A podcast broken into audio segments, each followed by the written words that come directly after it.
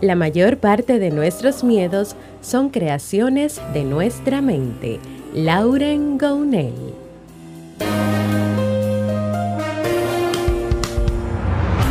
¿Quieres mejorar tu calidad de vida y la de los tuyos? ¿Cómo te sentirías si pudieras alcanzar eso que te has propuesto?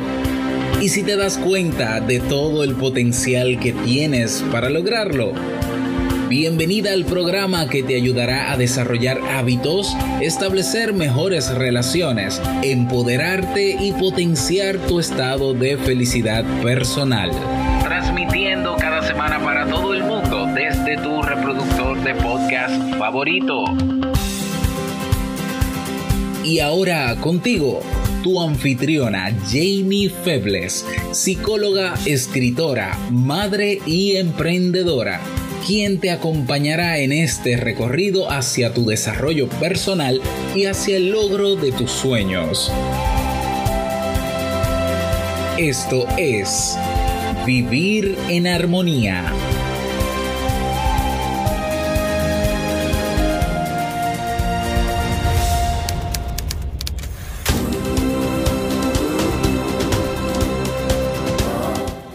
Bienvenidos al episodio 382 de Vivir en Armonía. Mi nombre es Jamie Febles y estoy muy contenta y feliz de poder encontrarme compartiendo contigo en este espacio. En el día de hoy estaremos compartiendo el resumen del libro que leímos en el mes de septiembre, El hombre que quería ser feliz de Lauren Gounel. Entonces, ¿me acompañas?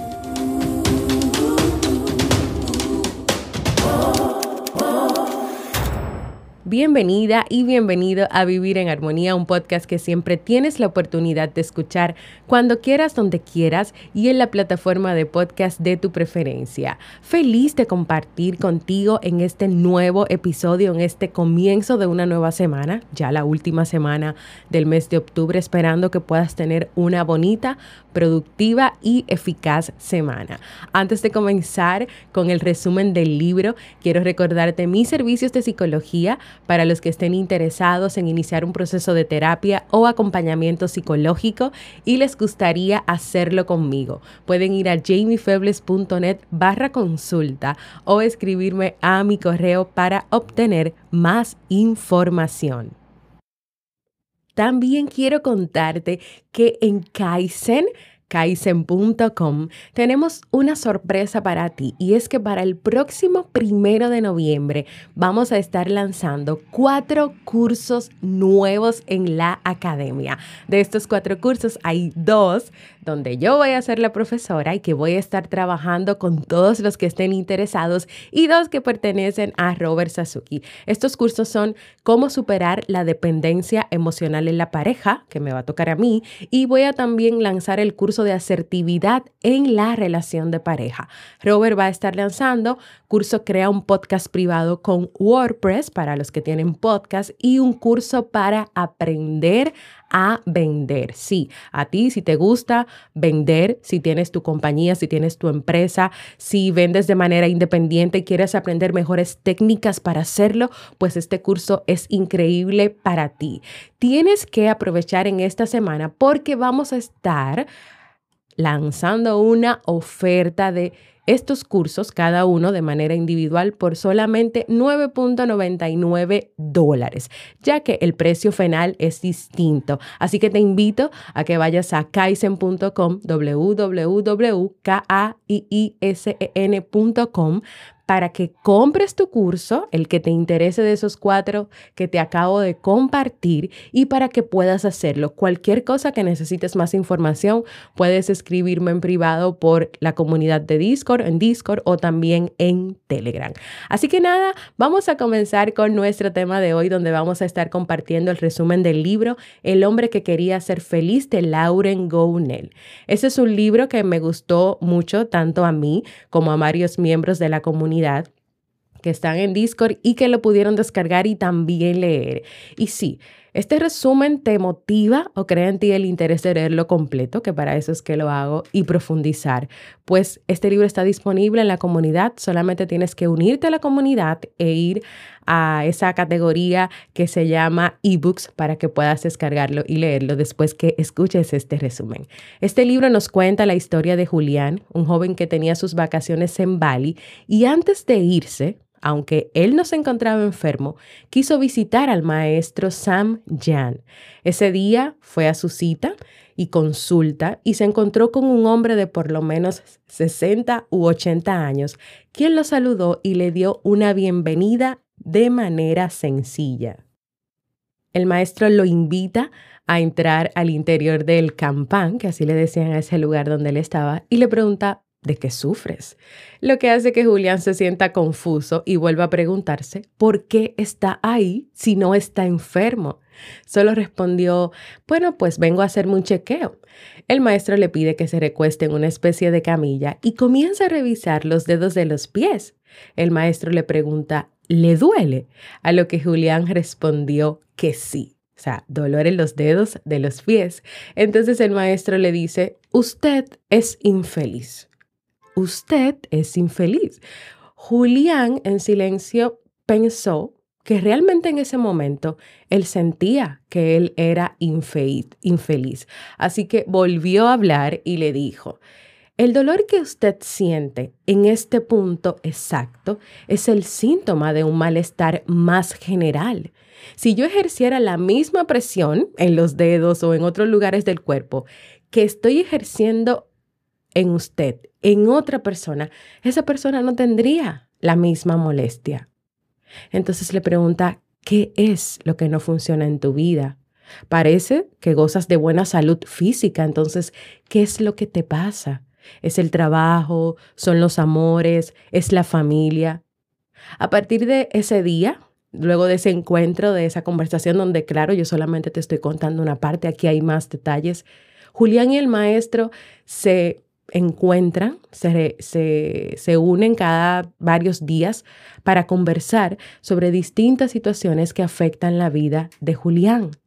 Los aprendizajes que Julián va obteniendo a través de estos encuentros no solo se basan en sus conversaciones con el maestro, sino en Julián hacer las tareas que éste le indica, sí, porque él les deja tarea prácticas para que todos los lo que ellos conversan, lo que ellos hablan, pues él los, lo vaya llevando a la acción y realmente tenga un aprendizaje significativo de estas reflexiones. O sea, no solamente es palabras, sino también llevar esas palabras y esas enseñanzas a acciones, que por cierto esto me acuerda tanto a mi proceso de terapia con mis pacientes. Te comparto a continuación algunas de esas conversaciones algunas de esas experiencias y aprendizajes entre Julián y el maestro San Jan. Número uno, Julián sentía que no era feliz porque no tenía una pareja. Cuando el maestro le cuestionó por qué no tenía una pareja, este expresó que era muy delgado, o sea, la apariencia física, y tal vez no fuera del gusto de las mujeres. El problema de Julián no era su físico, porque también nadie le había dicho que era su físico, sino cómo Julián creía que le percibían las mujeres. La mayoría de las personas tienen ese mismo problema se enfoca más en la boca demasiado fina, las orejas demasiado grandes, las caderas anchas, piensan que son un poco más bajos o un poco más altos y terminan por convencerse de que tal vez por esas cosas nadie podría amarlos y cuando se convencen de que eso es así, lo viven así. Cuando alguien se ve feo y no se ama, los demás también lo verán feo. Imagínate que tú estás convencida o estás convencido de que no eres alguien interesante o de que tú aburres a los demás cuando les hablas. De esa manera, cuando tú tienes una conversación con alguien, sin darte cuenta tú vas a hablar demasiado deprisa, puedes atracarte con las palabras en un intento de no excederte, puedes resultar pesada o pesado, o también puedes hablar en un tono de voz sin ánimo, desinterés, y como consecuencia la conversación no va a tener ningún impacto. Y lo que tú estás contando, así mismo como lo estás contando, o muy rápido que no se entiende nada, o con desinterés, con desánimo, con un, con, también con, una, con un comportamiento no verbal, o sea, lo que dice tu cuerpo, con los hombros caídos, la cabeza cabizbaja, claro que las personas van a perder interés. Tú te sientes poco interesante y por lo tanto lo transmites así a los demás. Segundo, aquí entramos con el tema de las creencias. Cada persona tiene sus propias creencias sobre sí mismo. Esas creencias pueden tener su origen en las relaciones con los demás, como por ejemplo los padres, los profesores, los amigos, o sea, el círculo cercano donde crece cada persona. Por ejemplo, imagina un profesor que piense que sus alumnos son tontos. ¿Cómo tú crees que se dirigirá a esos alumnos? ¿Lo hará con palabras sencillas y haciendo frases muy cortas? O sea, tengo que hablarle de una manera muy tranquila y sencilla porque como son tontos no van a entender. Si todo el tiempo el profesor se dirige a los niños de este modo, a los niños cuyo cerebro necesita ser estimulado para desarrollarse, esos niños, en vez de progresar, se van a estancar si ese profesor se ve obligado a trabajar con niños que considera tontos, el profesor le va a insinuar de alguna manera a esos niños que son tontos, no solamente con su vocabulario, sino también con su forma de hablar y con su mirada. Entonces, ¿qué va a pasar con esos niños? A medida que crezcan, a medida que sigan teniendo este compartir, esta vivencia con este profesor que los considera tontos, que por lo tanto le da menos contenido, que por lo tanto no los ayuda, no estimula su crecimiento, su curiosidad, su creatividad y su aprendizaje.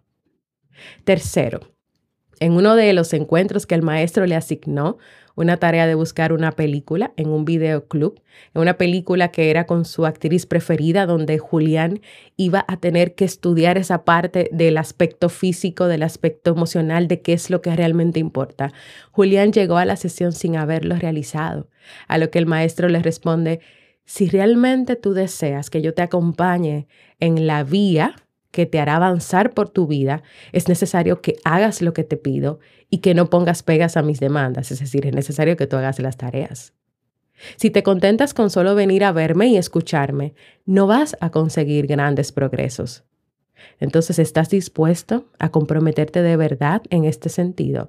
Porque el camino del cambio de Julián no se daría solo por escuchar, él tenía que tomar acción. Y cuando el maestro le pregunta al final por qué tú no hiciste la tarea, Julián le habla mentiras y le da la excusa de que estaba cansado, de que era tarde, pero el maestro no acepta esto y le dice, si tú mientes a los demás, por lo menos no te mientas a ti mismo. Así que Julián acepta que habló mentiras y que la verdad, la verdad por la cual él no hizo la tarea no era porque estaba cansado, porque tenía muchas cosas, era porque tenía miedo. Entonces ahí él comienza a encontrarse con su verdad. Número cuatro, sobre la realidad. Las creencias que tiene cada persona le llevan a filtrar la realidad, es decir, a seleccionar lo que ven, lo que oyen, lo que sienten. Imagina que tú estás convencido de que el mundo es un lugar peligroso, de que no hay que confiar en nadie, de que hay que protegerse constantemente. Si esta creencia se queda grabada en ti, ¿en qué tú crees que tú te vas a fijar?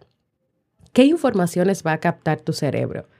Si ves, por ejemplo, una viga, o sea, un pedazo de pared, de, tierra, de concreto, podrías pensar que te puede caer encima. Si dejas la puerta del jardín abierta, la revisarás constantemente esperando que alguien no entre.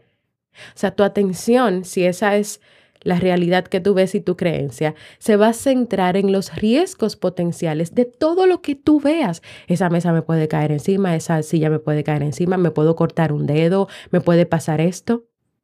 Ahora, imagínate que tu creencia es opuesta, que tú consideras que el mundo es amistoso, que las personas son amables, que las personas son honradas, de fiar y que la vida ofrece un montón de buenos placeres. ¿Sobre qué se va a centrar tu atención?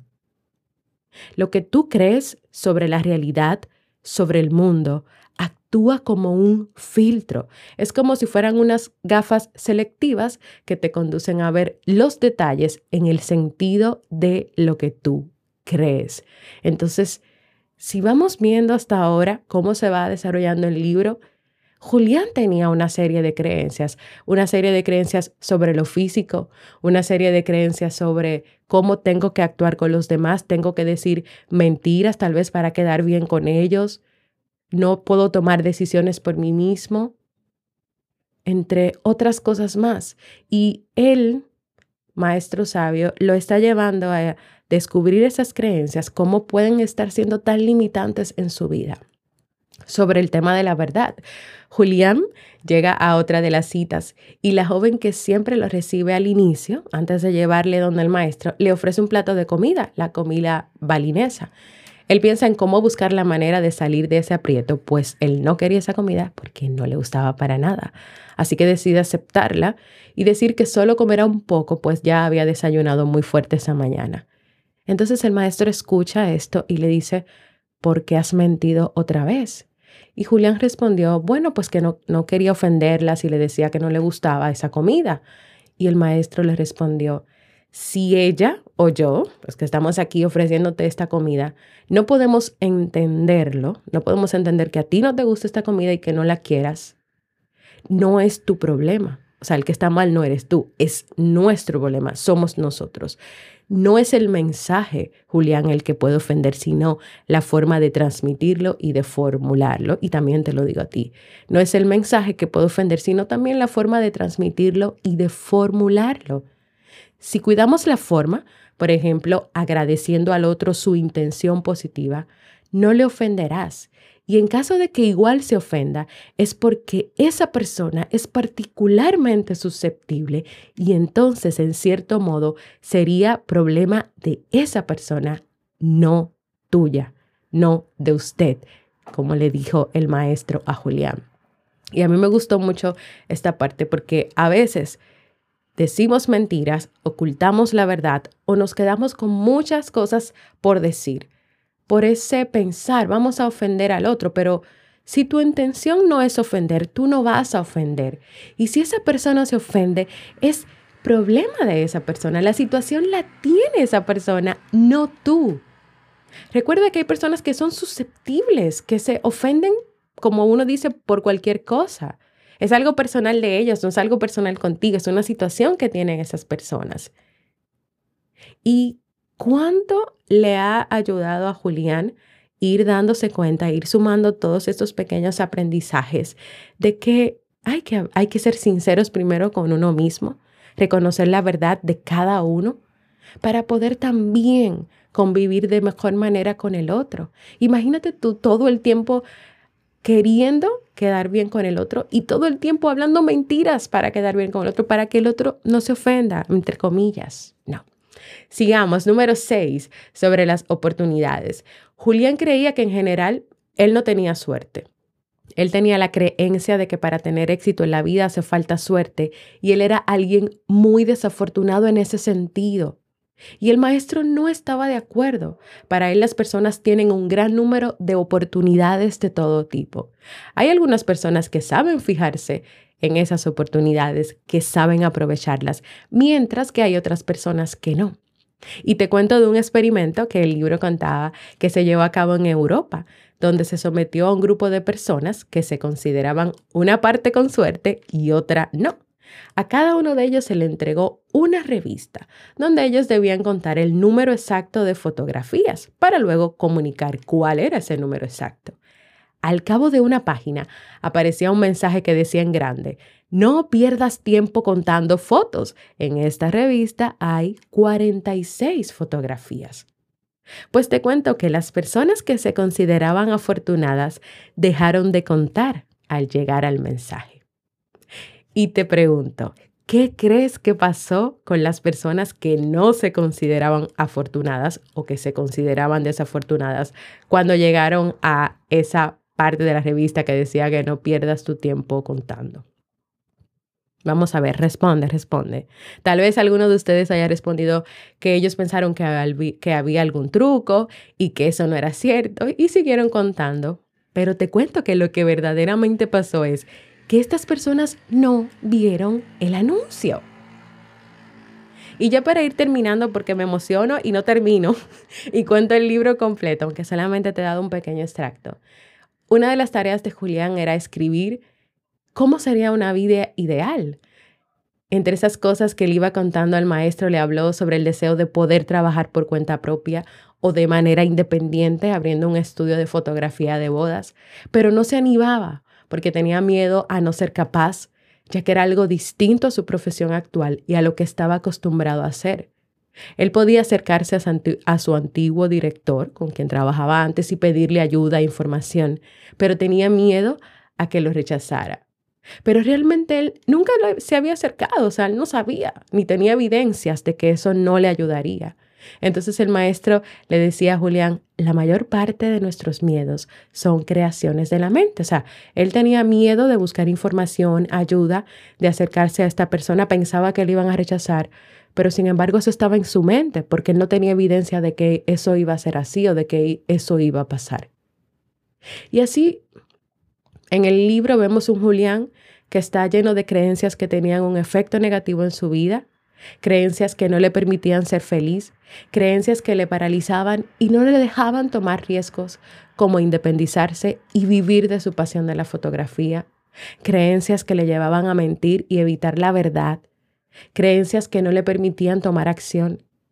Pero cuando fueron pasando los días y fue realizando esas tareas a las que tanto se resistía, comenzó a derribar esas creencias, a ver las posibilidades y las oportunidades, aprendió a tomar sus propias decisiones basadas en él y no en los demás. Aprendió a pedir ayuda cuando fuera necesario, a comunicarse mejor con las personas y lo más importante, a verse interiormente.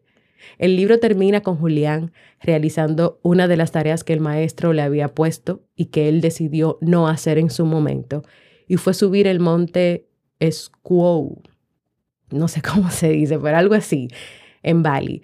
La ascensión le costó más de cuatro horas, cuatro horas de esfuerzos y en algunos momentos de sufrimiento. Pero cuanto más Julián ascendía, subía, más impresionantes se volvían las pistas. Y él llegó a la cima agotado, vacío de energía, pero lleno de una satisfacción intensa. Había conseguido superar su pereza, había conseguido movilizar su coraje y sus fuerzas. Había conseguido llegar hasta el final por primera vez en su vida de una decisión. Para él empezaba una nueva vida, su vida. Pues hasta aquí el resumen de este libro, que espero que sea de mucha utilidad para ti. Es un libro corto y fácil de leer, pero con muchas enseñanzas. Así que anímate a leerlo completo y a vivir esta experiencia de crecimiento.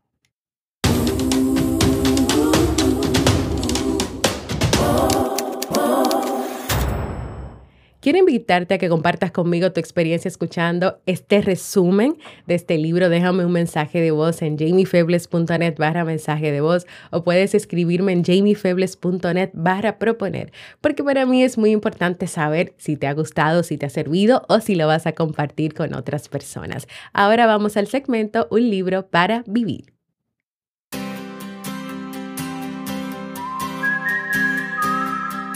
El libro recomendado para este mes de octubre es Los seis pilares de la autoestima de Nathaniel Brande.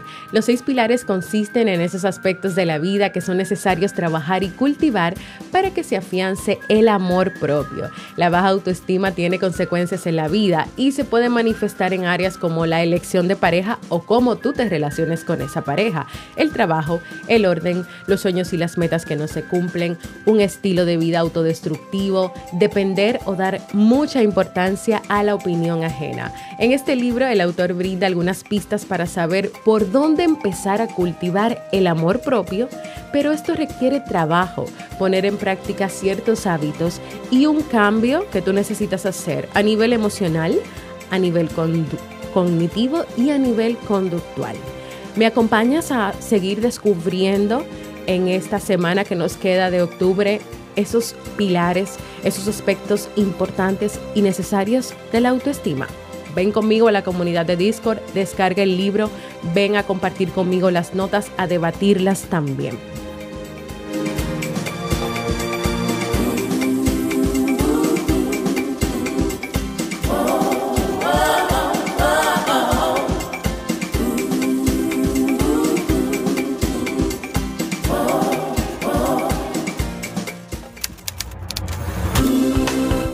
Así hemos llegado al final de este episodio que espero que sea de mucha utilidad para ti. Quiero invitarte a que te unas a la comunidad de Vivir en Armonía en la aplicación de Discord, la cual tiene la, la facilidad de que puede abrirse desde la computadora en caso de que no la quieras descargar en tu celular porque ya tienes muchas aplicaciones. En ella podrás descargar y leer los libros que recomendamos cada mes, tendrás acceso a las notas de los libros, un chat donde conversamos y compartimos entre todos y muchas cosas más. Ven a jamiefebles.net barra comunidad. Si tienes Telegram y quieres mantenerte solo informada o informado, únete al canal informativo de Telegram, búscalo cómo vivir en armonía y aprovecha e invita a otras personas a unirse al canal. Y por último y no menos importante, no te quedes con esta información solo para ti. Comparte este episodio con tu familia, tus amigos y tus cercanos. Envíale el link a WhatsApp eh, compártelo en las redes sociales. Cuando haces clic al link de mi página web jamiefebles.net o vivirenharmonía.net, debajo del título del episodio, ahí están todos los iconos de las redes sociales. Tú le das ahí y eso se va a compartir en tus redes. Gracias por escucharme, te deseo un feliz y comienzo de una nueva semana.